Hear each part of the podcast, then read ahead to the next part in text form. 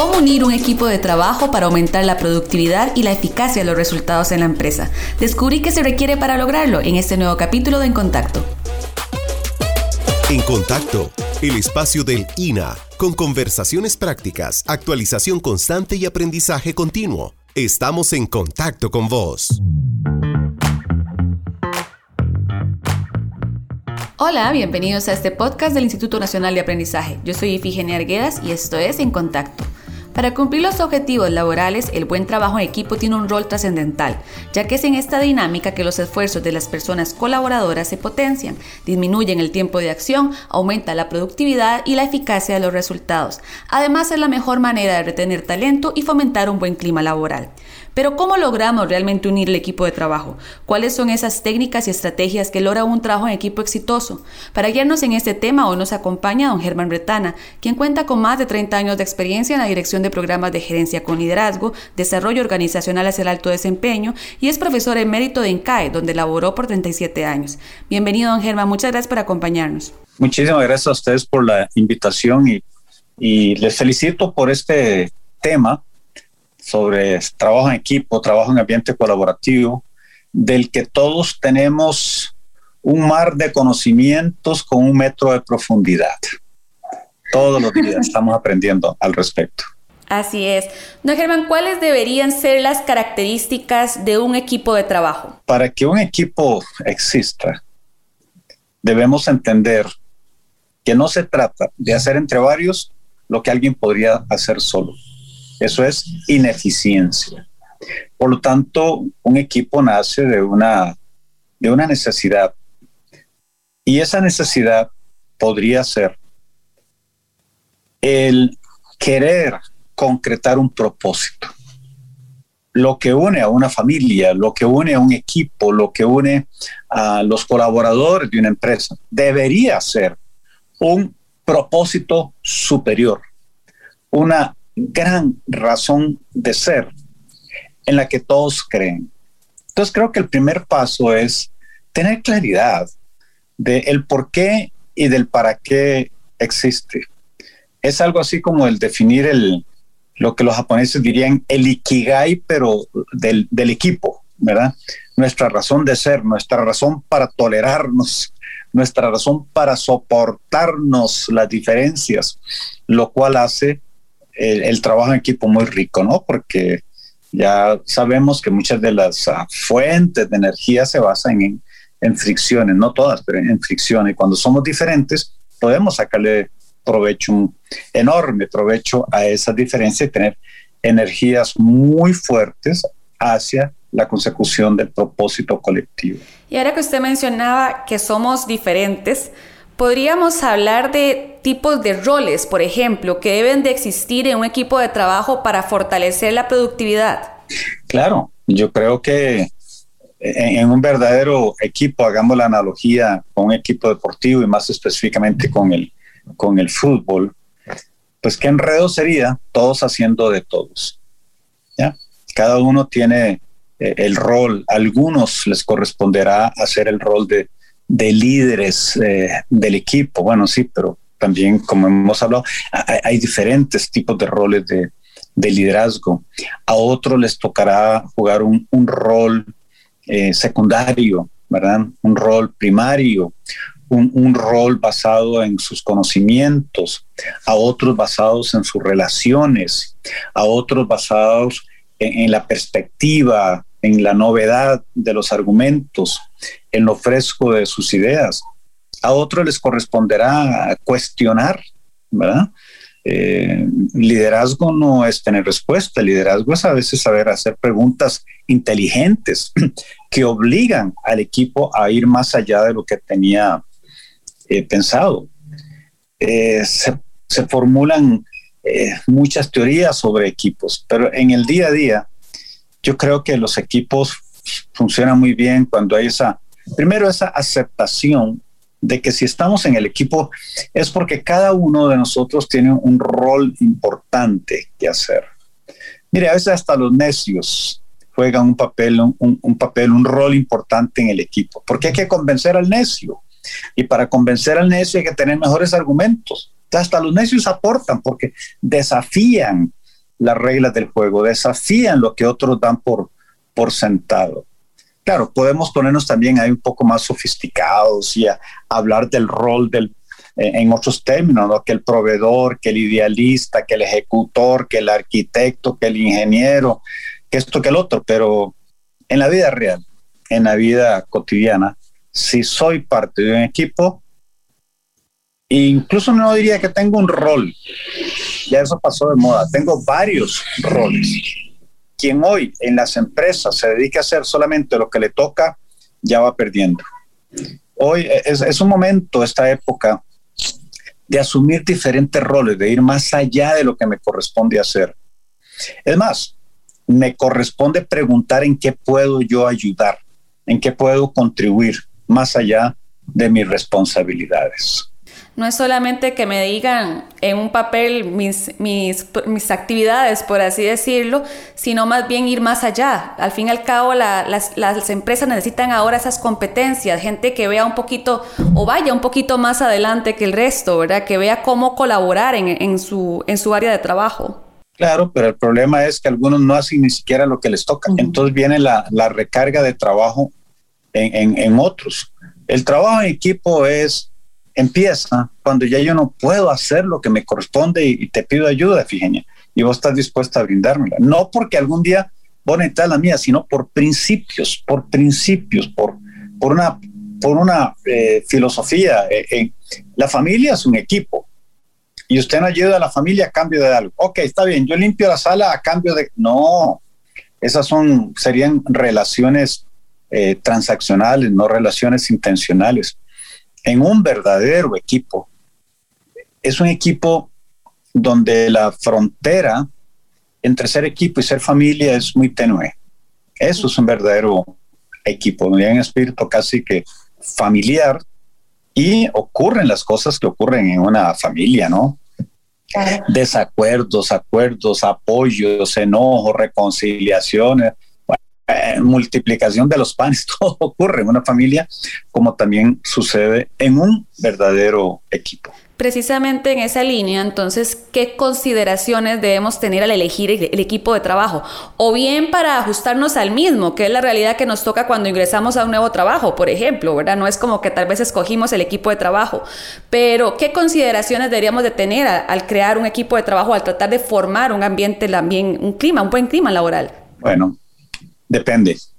Si soy nuevo, calladito más bonito. ¿Ya? si soy nuevo y entro con ínfulas de grandeza y caminando así medio raro y agrandado, inmediatamente me van a exportar o me ofrecen como una promoción especial, ¿verdad? Por cada tontos eh, colones de venta le ofrecemos un ejecutivo no reembolsable, no lo re, gástelo por allá. Entonces, cuando uno es, es nuevo, debe entender que sí voy a hacer una diferencia, sino que pereza, ¿no? Ser parte del equipo sí voy a hacer una diferencia, pero para que sea una, una diferencia trascendente, una diferencia de valor, primero debo entender lo que está sucediendo. Yo no puedo cambiar lo que no conozco. Debo conocer las personas, debo conocer las relaciones, debo conocer las reglas del juego, las conexiones visibles y las más poderosas, que son las no visibles, ¿verdad? Eh, ¿Quién manda? ¿Quién no manda? ¿A quién escuchan? ¿A quién no? Y luego, como ocurre en toda situación, hacerme la pregunta, ok, así es el equipo. ¿Cuál es el valor que yo le puedo agregar a este equipo? Eh, más allá de las funciones, más allá de las tareas. Si yo me limito a, a, cumplir funciones y tareas, yo no soy miembro del equipo, simplemente soy una marioneta en el equipo y nadie está para ser marioneta en los equipos. Pero cuando yo poco a poco, con mis opiniones, con mis aportes, con mi ejemplo, me voy labrando un espacio de influencia en el equipo, comienzo a agregarle valor al equipo. Y cuando usted agrega valor, la gente quiere estar con usted, la gente quiere contar con usted. Y parte de ese valor se da cuando soy una persona accesible, cuando soy una persona con la cual se puede discrepar, cuando soy una persona de trato sencillo de trato fácil, cuando yo entiendo que estoy para servir a los demás y no para servirme a los demás, cuando siempre dedico tiempo extra a investigar, cuando mi equipo tiene una situación por resolver, yo no me quedo en el lamento, sino que yo investigo cómo han hecho esto en otras empresas, qué buenas prácticas hay en otras latitudes del planeta y las llevo al, al equipo. Entonces, ser parte de un equipo es realmente fascinante porque cada vez que usted habla en el equipo, usted suma o resta. Usted abre los oídos o cierra las orejotas de la gente que no quiere saber nada más porque saben que cada vez que hablas, lo que vas a lanzar son veneno, negativismo, eh, tiene un doctorado en pero. No, no, no, no. Lo más lindo en esta época es tener compañeras y compañeros de trabajo que cuando van a abrir la boca uno sabe que ahí viene algo desafiante, algo que nos reta, algo que nos permite realmente avanzar. Don Germán, ¿y podemos afirmar o no que hay relación directa con la productividad de una empresa y los buenos equipos de trabajo? Eh, sí y no. Se puede tener altísima productividad sin tener equipo de trabajo. Imagínense ustedes un contexto donde quien lidera el equipo es un verdadero dictador o dictadora, ¿verdad? Y nadie lo soporta, todo el mundo quiere que se caiga, eh, todo, pero los miembros del equipo tienen una familia que alimentar. Hay tres o cuatro bocas que alimentar. Hay un alquiler o hay un préstamo que pagar. Hay una situación de que yo debo es resolver en mi familia y para eso se requieren recursos. Entonces, claro que puede haber alta productividad con baja cultura de equipo, con bajo respeto, pero la respuesta es obvio, no es sostenible.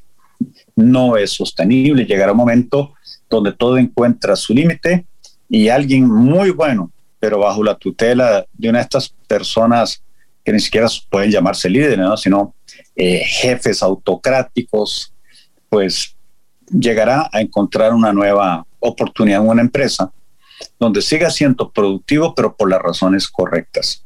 Por supuesto que un verdadero equipo donde hay el respeto, donde hay sentimiento solidario, donde hay algo que en esta época es importantísimo, que es la seguridad psicológica.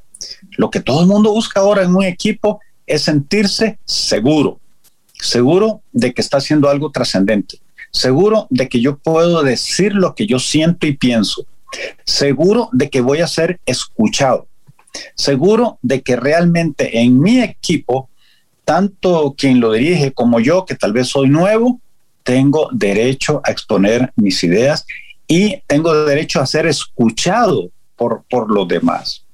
Hay estudios bien interesantes sobre cuáles son equipos muy exitosos, especialmente en empresas que tienen que ver con innovación, que tienen que ver con ir adelante en los tiempos, donde sancionar la idea pues es prácticamente un suicidio. Y todos esos estudios coinciden en que los equipos más exitosos es donde la gente puede tener esa seguridad psicológica, sentirse escuchados, sentir que pueden conversar, sentir que pueden eh, discrepar sentir, como decimos los ticos, que puede meter las patas, o sea, que puede cometer errores y que, pues claro, siempre hay algún tipo de consecuencia, pero que la consecuencia importante del error, como se dice tantas veces, es evitarle, eh, a través del aprendizaje del error, evitar que otros cometan el mismo error.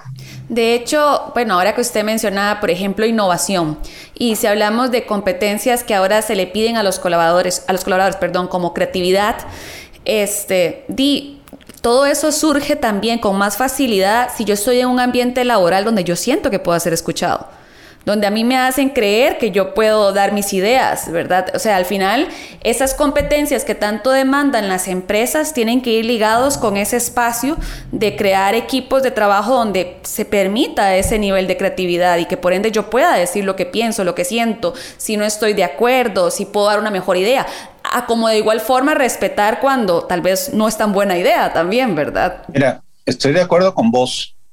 Desdichadamente, hay empresas donde hay jefecitos y jefecitas que le arratonan el cerebro a la gente ¿verdad? Dicho así en forma popular, donde sienten estas personas que tienen el monopolio de la verdad, que son el manantial de la sabiduría, que cuestionarles algo significa ir contra su ego. Entonces arremeten eh, fuerte, eh, recriminan la imaginación eh, y, algo muy importante, el sentido de pertenencia. O sea, no se puede hablar de trabajo en equipo, no se puede hablar de liderazgo, no se puede hablar de alto desempeño sin generar, generar perdón, alto sentido de pertenencia. Cuando usted siente que pertenece a un equipo, usted busca lo mejor para el equipo. Usted busca servir, usted busca hacer lo que sea. Usted no está mirando el reloj para salir corriendo, ¿verdad? Sino que usted trabaja horas extras, usted crea ideas novedosas, usted se atreve a decirle a los compañeros, me equivoqué. ¿Cuál es la, eh, el, por qué hay equipos que no tienen éxito? Eh, si, yo, te preguntara, ¿cuál es el contrario del éxito para vos? ¿Qué, qué me dirías? creo que la palabra que voy a decir es la incorrecta, pero creo que la mayoría pensamos, el fracaso. Y yo digo, no, no, no, no es el fracaso. El contrario del éxito es la negligencia. el fracaso es la cosecha de la negligencia. ¿Cuál es la negligencia que cometemos? Saber que mi compañero o compañera necesita ayuda y no darle la ayuda saber que yo necesito ayuda y, no pedirla, ¿ok? Querer resultados diferentes haciendo exactamente lo mismo, como decía, creo que Albert Einstein o alguno de esos, ¿verdad? Eso es negligencia. En negligencia es saber que no estamos contentos, que no estamos felices en el equipo y no crear mecanismos para hablar de eso. ¿Cómo serían los equipos? Si una vez cada seis meses se olvidaran de la tarea y le decimos, ok, muchachos, vamos a responder a la siguiente pregunta. ¿Cómo nos sentimos trabajando juntos? ¿Qué cosas nos agradan en el equipo? ¿Qué cosas no nos agradan? ¿Qué sugiere cada uno que hagamos diferente en el equipo para ser un mejor equipo? Y fíjense, estamos hablando de preguntas de sentido común, de algo básico, pero no hablamos. No hablamos en el equipo. ¿Cuántas veces hablamos más con la gente de afuera que con la gente de la familia sobre cómo nos sentimos? Yo creo que eh, con las canas que ya me, me adornan, la calidad de desempeño de un equipo la determina la calidad de conversaciones que hay en ese equipo. Entonces, cuando los equipos aspiran hacer equipos de alto desempeño. Y yo creo que el alto desempeño se define como resultados extraordinarios, uno, dos, crecientes y tres, sostenibles. ¿Cómo podemos aspirar a resultados extraordinarios, crecientes y sostenibles cuando nuestras conversaciones son ordinarias, deprimentes e insostenibles? No puede ser. Entonces, quienes ejerzan liderazgo en equipos y quienes aspiren a que esos equipos lleguen a ser equipos de alto desempeño, deben cuidar sobremanera la calidad de las conversaciones en el equipo y asegurarse que todos y todas en el equipo pueden hablar, pueden expresarse, pueden reír, pueden llorar, pueden contar, pueden contar un mal chiste, ¿verdad? y pueden también disfrutar las mieles del éxito, que es cuando el equipo evita ser negligente. Totalmente, don Germán. Vamos a hacer una pequeña pausa, pero en breve continuamos para seguir esta importante conversación y aprender un poco más sobre las actividades que nos pueden ayudar a fomentar el trabajo en equipo. Ya volvemos. No te vayas. En breve seguiremos en contacto. Las respuestas inmediatas en chat de webs empresariales, conocidas como chatbot, son el resultado de agentes conversacionales mayormente receptivos, inteligentes y humanos, en donde se utiliza un lenguaje más natural. En la actualidad, los chatbots están siendo mayormente impulsados por la inteligencia artificial y se están volviendo parecidos a nosotros los seres humanos ahora están siendo más adecuados a la hora de conversar con los clientes y como representantes de la empresa. ofreciendo más rapidez y eficacia. Si bien es cierto, este tipo de conversaciones son simulaciones, pero se han vuelto exageradamente populares entre las grandes, medianas y hasta las pequeñas empresas. Esto por el gran crecimiento de la agilidad automatizada que hoy nos envuelve, por lo que estos chatbots son ahora más comúnmente utilizados en el servicio al cliente, convirtiéndose en una de las tendencias tecnológicas más populares en la actualidad entre las empresas. Esta es la mejor manera de mantenerse actualizado. Esto es En Contacto. Nos encontramos con don Germán Retana aprendiendo esas técnicas y estrategias que logran un trabajo en equipo exitoso. Don Germán, ¿qué actividades recomienda usted para fomentar el trabajo en equipo? Conocerse. Y para conocerse hay muchas actividades. Hay una que a mí me, gusta muchísimo. La aprendí cuando, cuando era apenas un, un adolescente y era parte de grupos juveniles de estos que trabajan en las comunidades nos pidió el coordinador del grupo tomar una hoja de rotafolio, nos dio unos marcadores y nos dice, dibujen ahí lo que ha sido su vida. De la izquierda a la izquierda donde usted nació, a la derecha a la edad que tienen ahora. Y dibujen como si fuera un río, lo que ha pasado en ese río, cuando el río sube, cuando el río baja, en la parte familiar, en la parte laboral, en, la parte académica, en la parte, en aquella época era la parte deportiva, la parte cultural, etcétera. Y ese ejercicio yo lo, lo realizo muchísimo en procesos de integración de equipos, ¿verdad? Donde cuentan sus éxitos, sus no éxitos, sus negligencias, uh, sus uh, aventuras, sus, los episodios, los accidentes, los viajes, lo, lo, de dónde vienen sus padres, su familia, sus hermanos, etcétera, ¿no? ¿Por qué? Porque un ejercicio donde yo puedo conocer de dónde vienen mis compañeras y compañeros de trabajo me demuestra dos cosas. Uno, que tenemos muchas cosas en común. Y dos, que esas personas han vivido situaciones a veces muy difíciles en allá y el entonces, que me permiten conocerles en el aquí y en el ahora. Entonces, es esa actividad conocida como el río de la vida me parece poderosísima para que la gente se conozca. ¿Qué otras actividades? Yo te pregunto a vos, ¿cuál es la temperatura normal del cuerpo humano en promedio, Fienia? A ver, don Germán, yo pensaría que 36. Yo me acuerdo que a veces cuando estaba chiquitita y estaba enferma, mi mamá se preocupaba cuando ya llegaba como a 38. A ver, no, eso creo. Miren, eh, Depende de la persona que se le pregunta. Yo he escuchado que es 37, 37 y medio, etcétera. Pero lo interesante es la pregunta, ¿qué porcentaje del tiempo nosotros estamos a la temperatura considerada normal? O sea, en 24 horas, ¿cuánto tiempo? Y la respuesta es que, por lo menos es lo que me dijo un médico, ¿verdad? Que es entre 5 y 7% del tiempo. El resto del tiempo nosotros lo que tenemos son oscilaciones. Entonces a veces tomamos algo caliente, a veces algo frío, a veces nos abrigamos, a veces nos quitamos el abrigo, etcétera.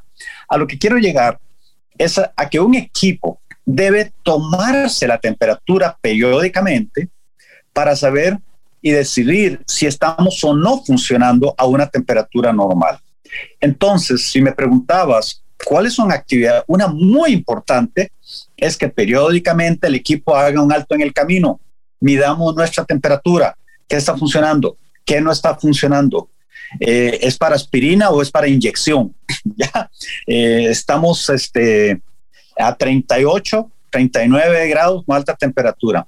Entonces, un equipo debe fluir con una temperatura que considere normal. Ahora, ¿cuándo es que un equipo entra a fluir a una temperatura que podríamos llamar normal? Cuando hace una tercera actividad que podría ser definir sus principios y valores. ¿Cuáles son los dos o tres, cuatro valores que sí o sí van a caracterizar nuestras conductas? Las conductas son la expresión de los valores del equipo. Entonces, cuando el equipo tiene claros sus valores y mide periódicamente, colectiva e individualmente el cumplimiento de esos valores, pues la posibilidad de ajustar las temperaturas es mayor. Otras actividades. rendición de cuentas. ¿Cuáles son los roles de los cuales hablábamos? ¿Cuáles son las metas que cada una de las personas debe cumplir? Y periódicamente, puede ser una vez a la semana, una vez cada 15 días, una vez al mes, o que jóvenes trabajo en equipo rendición de cuentas. Pues cada uno de nosotros va a rendirle cuentas al equipo de cómo está y va a pedir ayuda cuando sus uh, resultados nos están dando o va a ofrecer ayuda. No pueden faltar las actividades de integración, ya más allá de las jornadas laborales. Los equipos pueden reunirse para, para compartir un rato, sea virtual o presencialmente cuando sea posible. Eh, compartir como personas, hacer una obra comunitaria, ir a una escuela y pintar un aula, ir a, algunas zonas y limpiar basura en las playas, en los parques, etcétera. El trabajo cura muchas enfermedades y cuando los miembros de un equipo, más allá de su actividad primaria, que tal vez es en una fábrica, una empresa de servicio, comparten otras actividades, cumplen una responsabilidad social, eso une muchísimo al equipo. Las celebraciones son importantísimas. Necesitamos sentirnos humanos, eh, celebrar los éxitos, celebrar, eh, no sé, acontecimientos especiales en la vida de los miembros del equipo. El intercambio de expectativas. Si es un equipo formal que tiene algunas personas como líderes del equipo, bueno, hagamos un alto en el camino. ¿Qué esperan los líderes del equipo? ¿Qué esperan los miembros del equipo de los líderes? Negociemos los derechos de decisión. Ajustemos comportamientos que tal vez en algún momento se nos fueron de las, de las manos. Repasar el propósito del equipo, como mencionábamos al, al inicio, ¿verdad? Entonces son, son muchas las actividades que se pueden hacer. Ahora, ¿qué une a un verdadero equipo en una empresa? Pues lo mencionábamos antes, el propósito. Y ese propósito superior normalmente debe estar relacionado con la experiencia de los clientes. Entonces yo creo que un verdadero equipo se podría enfocar en esta época en tres elementos. ¿Cómo, nos, cómo mejoramos la experiencia del cliente? ¿Cómo estudiamos la experiencia del cliente interno y externo. O sea, ¿quiénes son los clientes internos a un departamento en una empresa? ¿Quiénes son los clientes externos a una empresa? Uno, entendamos, identifiquemos, eh, seamos minuciosos en el conocimiento de la experiencia del cliente. Dos, ahora que conocemos la experiencia del cliente y obviamente queremos mejorarla, ¿cómo reconfigurar procesos internos? Al final, todo lo que hace un equipo son procesos. Y si todos estamos anuentes a reconfigurarlos y a mejorarlos juntos, eso nos hace un mejor equipo. Y tercero, todo lo que hagamos, reitero lo que mencioné antes, hagámoslo de manera extraordinaria, hagámoslo de manera sostenible, hagámoslo de manera creciente. Y dejémosle a los equipillos de media tabla en la competitividad de las empresas, hacer las cosas de manera ordinaria, no sostenible ni extraordinaria. Entonces, al final, el, intentar ser un equipo de alto desempeño, ser un equipo trascendiente, trascendente, va generando pertenencia, orgullo, va generando que el equipo ya no se sienta como un rejuntado, que es como empiezan todos los equipos. Ya no es un grupo en el, en el que comparten simplemente un trabajo. Ya no es un equipo en el que hacen lo que tienen que hacer y lo hacen bien. No, no podemos conformarnos con ser equipo. Tenemos que ser equipazo, equipazo de alto desempeño. Y un equipo de alto desempeño debe tener personas de alto desempeño. En el fútbol decimos que se pueden perder partidos con buenos jugadores, pero es muy difícil ganar partidos con malos jugadores. Y quienes aspiran a que su equipo sea un equipo de alto desempeño, primero tienen que hacer la gerencia de sí mismos. Primero tienen que tratar de ser personas de alto desempeño. Entonces, cuando usted une varias personas que todo lo tratan de hacer de manera extraordinaria, creciente y sostenible, el trabajo se hace más fácil. La actitud colaborativa surge entre personas igualmente comprometidas con ese nivel de desempeño. ¿Y qué sigue después de un equipo de alto desempeño? de lo que todo el mundo añora, sentirse en la oficina, sentirse en la fábrica, sentirse en todo lugar de trabajo como una, como una familia. ¿Y qué distingue una familia de un equipo de alto desempeño? Principios, valores, solidaridad y todo lo bueno que ocurre en una excelente familia. Totalmente. Don Germán, ¿y hay formas de cómo saber si el trabajo en equipo está funcionando? ¿Cómo deberíamos de evaluar si realmente estamos teniendo, estamos construyendo un buen equipo de trabajo? Hay diversos modelos en la literatura, ¿verdad? Eh, por ejemplo, uno, uno de tantos, ¿verdad? ¿Cómo, cómo saber si un equipo eh, está teniendo algunas disfunciones? Bueno, te vas a un modelo que ya tiene sus años, pero que yo creo que es muy bueno, que es el modelo de las cinco disfunciones de Patrick Lencioni.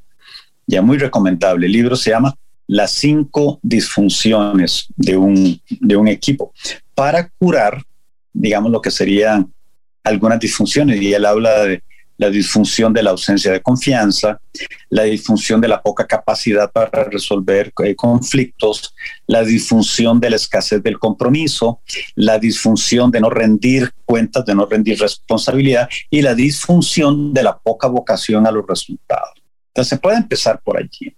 Luego puedes ir a otros eh, modelos, ¿verdad? Eh, por ejemplo, si quieres un equipo de alto desempeño, entonces, en el mundo, de en la literatura deportiva, se encuentran muchísimos eh, modelos de qué caracteriza a un verdadero equipo. Hay literatura sobre liderazgo emocional aplicada a los, a los equipos y uh, coaching deportivo, etcétera. Pero yo, yo pensaría que una manera simple, sin necesidad de, ir a inventar el, el agua tibia, es la siguiente. Ok, nosotros decidimos ser un equipo, porque ser equipo es una decisión. Sí, sí, decidimos ser equipo. Ajá. Y si tenemos que lograr algo relevante, ¿cuáles son cuatro o cinco valores que deberíamos tener? Ah, deberíamos tener el valor del respeto, muy bien. Deberíamos ser solidarios, muy bien. Deberíamos ser honestos, perfecto. Deberíamos tener una actitud colaborativa, excelente. Quedémonos con solo eso, nada más. Bien. Ahora, ¿qué es respeto? ¿Cuáles son las dos o tres conductas visibles que todos nosotros debemos evidenciar con nuestro comportamiento para decir que practicamos el respeto? Para decir que practicamos la solidaridad. ¿Cuáles son tres o dos, cuatro conductas para decir que tenemos un ambiente colaborativo? Entonces, cuando tomas, digamos, por ejemplo, cuatro valores y cada valor lo descompones en tres conductas, entonces tiene 12 conductas obligatorias en el equipo. ¿Y qué te parece, Eugenia, si cada seis meses todos nos evaluamos a todos para definir con números, incluso hacer un ranking ahí interno, si estamos o no cumpliendo con nuestros valores? Entonces podemos crear caseramente un modelo de equipo entre nosotros mismos. Otra manera de hacerlo, que yo lo, digamos, lo, extraigo de, de, mi experiencia en el mundo del deporte, tengo más o menos 22 años como una actividad paralela también de estar en camerinos de fútbol, definir un código de camerino, definir cuáles son las tres o cuatro, cinco reglas entre nosotros que al cumplirlas nos aproximamos a ser más un mejor equipo hacer más un equipo de alto desempeño. Por ejemplo, lo que aquí se habla, aquí muere. Bueno, eso obliga a, un ambiente de intimidad, ¿verdad? En, eh, lo que aquí sucede se resuelve aquí. Bueno, eso implica que no le vamos a dar ventajas al rival yendo a los partidos con diferencias internas. Las resolvemos aquí internamente, ¿verdad? Entonces, eh, el respeto al jefe. Yo siempre le digo a la gente, mira, tu padre es tu padre, tu madre, tu madre, tu jefe es tu jefe y a respetar. Y si no te gusta, pues dilo, pero díselo a la persona de una vez, de frente. Entonces, cuando un equipo tiene un código, que yo le llamo, bueno, en el mundo del fútbol se conoce como código de camerino, y llevamos esa experiencia a las empresas, pues conozco empresas que tienen códigos a nivel de toda la empresa otras que tienen códigos por departamentos. Pero la vida es hábitos y los hábitos que uno tiene en una familia o una organización, cuando son obligatorios, hablan de los valores y de los códigos de camerino que hay allí. Totalmente. Don Germán, ha llegado el momento de la última pregunta. ¿Cómo puedo convertirme en un miembro valioso del equipo de trabajo? Sume, no reste. ya cada vez que abre la boquita piense, ¿esto va a agregar valor o va a restar valor? Y dos, el segundo consejo así de amigo es ser bien vicioso, vicioso, pero no me malinterpreten. Eh, ser vicioso de que cuando cada persona viene a hablar conmigo, yo veo en ese compañero, compañero de trabajo, compañera, yo veo un ser, yo veo un ser que viene a hablar conmigo porque ese ser quiere ser más. Y mi vicio, mi vicio es lograr que esa persona sea más. Lo que pasa, fíjense, es que salía muy fea la palabra vicio ser. Brindemos un buen vicio ser a los compañeros. A alguien se le ocurrió darle vuelta a las palabras. Mire que ahí nació la palabra servicio. ¿ya? Entonces, servicio, o sea, estar siempre al servicio de los compañeros, no estar pensando en que yo ayudo para que me ayuden. No, eso son transacciones. Los equipos no funcionan por transacciones, funcionan por intenciones de hacer realidad el propósito.